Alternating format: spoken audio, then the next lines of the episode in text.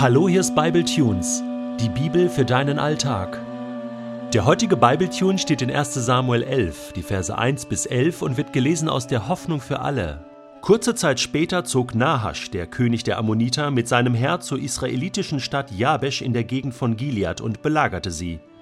Da machten die Einwohner von Jabesh Nahasch folgendes Angebot: Schließ einen Vertrag mit uns ab. Du lässt uns am Leben und wir unterwerfen uns dir. Einverstanden, antwortete König Nahasch.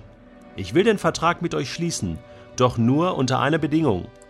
Jedem Einwohner eurer Stadt werde ich das rechte Auge ausstechen, damit ihr zu einem Schandfleck für ganz Israel werdet. Gib uns eine Woche Bedenkzeit, baten die führenden Männer von Jabesh König Nahasch. Wir wollen Boten in alle Gegenden Israels schicken und unser Volk um Unterstützung bitten. Sollte uns niemand helfen, ergeben wir uns. Die Boten kamen auch nach Gibea, der Heimatstadt Sauls, und überbrachten den Einwohnern ihre Botschaft. Da brach die ganze Stadt in Tränen aus. Saul kam gerade mit seinen Rindern vom Feld zurück, wo er gearbeitet hatte. Er fragte erstaunt, was ist denn los? Warum weinen die Leute? Man erzählte ihm, was die Boten aus Jabesch berichtet hatten. Da kam der Geist Gottes über Saul und er wurde vom Zorn gepackt. Er schlachtete zwei seiner Rinder und zerstückelte sie. Dann schickte er Boten mit den Fleischstücken in alle Gebiete Israels und ließ überall ausrichten, wer nicht mit Saul und Samuel gegen die Ammoniter in den Krieg zieht, dessen Rinder sollen genauso zerstückelt werden. Als das Volk merkte, dass der Herr durch Saul sprach, erschrak es und meldete sich geschlossen zum Kampf. In der Nähe von Besek musterte Saul das Heer. Es waren insgesamt 300.000 Mann aus den israelitischen Stämmen und 30.000 Männer aus dem Stamm Juda. Die Boten aus Jabesh schickte man mit der Nachricht zurück, noch vor morgen Mittag seid ihr befreit. Diese Botschaft löste in der ganzen Stadt große Freude aus. Sofort schickten die führenden Männer von Jabesh Abgesandte zu ihren Feinden und ließen ihnen sagen, Morgen ergeben wir uns. Wir werden zu euch herauskommen und dann könnt ihr mit uns machen, was ihr wollt. Sehr früh am nächsten Morgen teilte Saul das Heer in drei Abteilungen auf. Noch vor Sonnenaufgang griffen sie an, und drangen von drei Seiten mitten in das feindliche Lager ein. Schon gegen Mittag war die Schlacht entschieden. Die Ammoniter hatten schwere Verluste erlitten. Die wenigen Überlebenden wurden in alle Himmelsrichtungen auseinandergejagt, so dass nicht einmal zwei beieinander blieben. Aus den Tagebüchern Sauls, des ersten Königs Israels. Ein super Start war das diese Woche. Wahrlich königlich. Ich dachte, mich tritt eins meiner Rinder, als ich erfuhr, was für Memmen ich hier in meinem Volk habe. Die Waschlappen von Jabesch wollten sich tatsächlich Nahasch, dem Ammoniterkönig, kampflos ergeben. Und das rechte Auge braucht man ja auch nicht unbedingt. Man hat ja noch ein zweites. Hey, ich war so wütend, dass ich erst einmal zwei Rinder zu Hacksteaks verarbeitet habe. Sonst wäre ich noch persönlich vorbeigegangen und hätte diesen Pappnasen persönlich die rechten Augen blau gehauen. Also jetzt mal ehrlich. Das geht doch nicht. Wo sind wir als Volk Gottes bloß gelandet? Wie tief sind wir gesunken?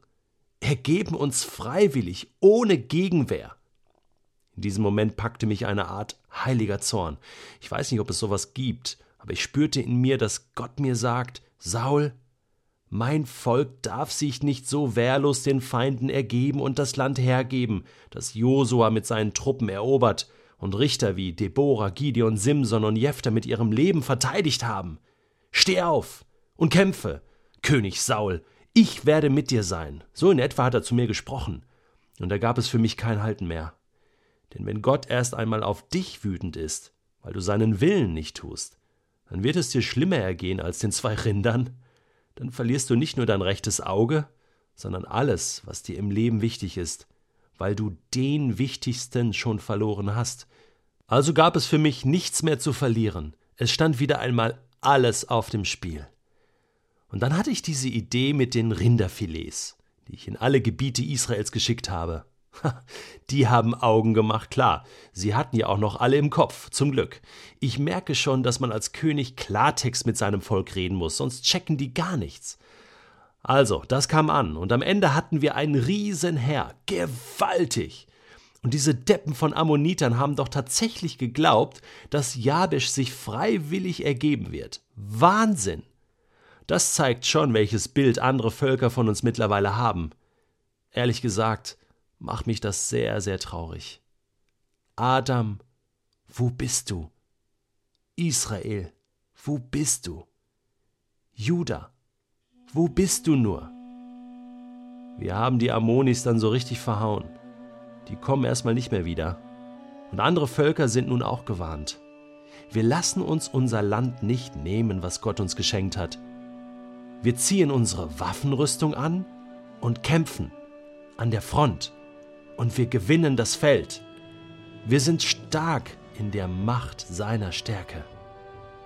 Wenn wir mit Gott kämpfen, werden wir siegen, denn er ist für uns. Wer kann da schon gegen uns sein? Halleluja!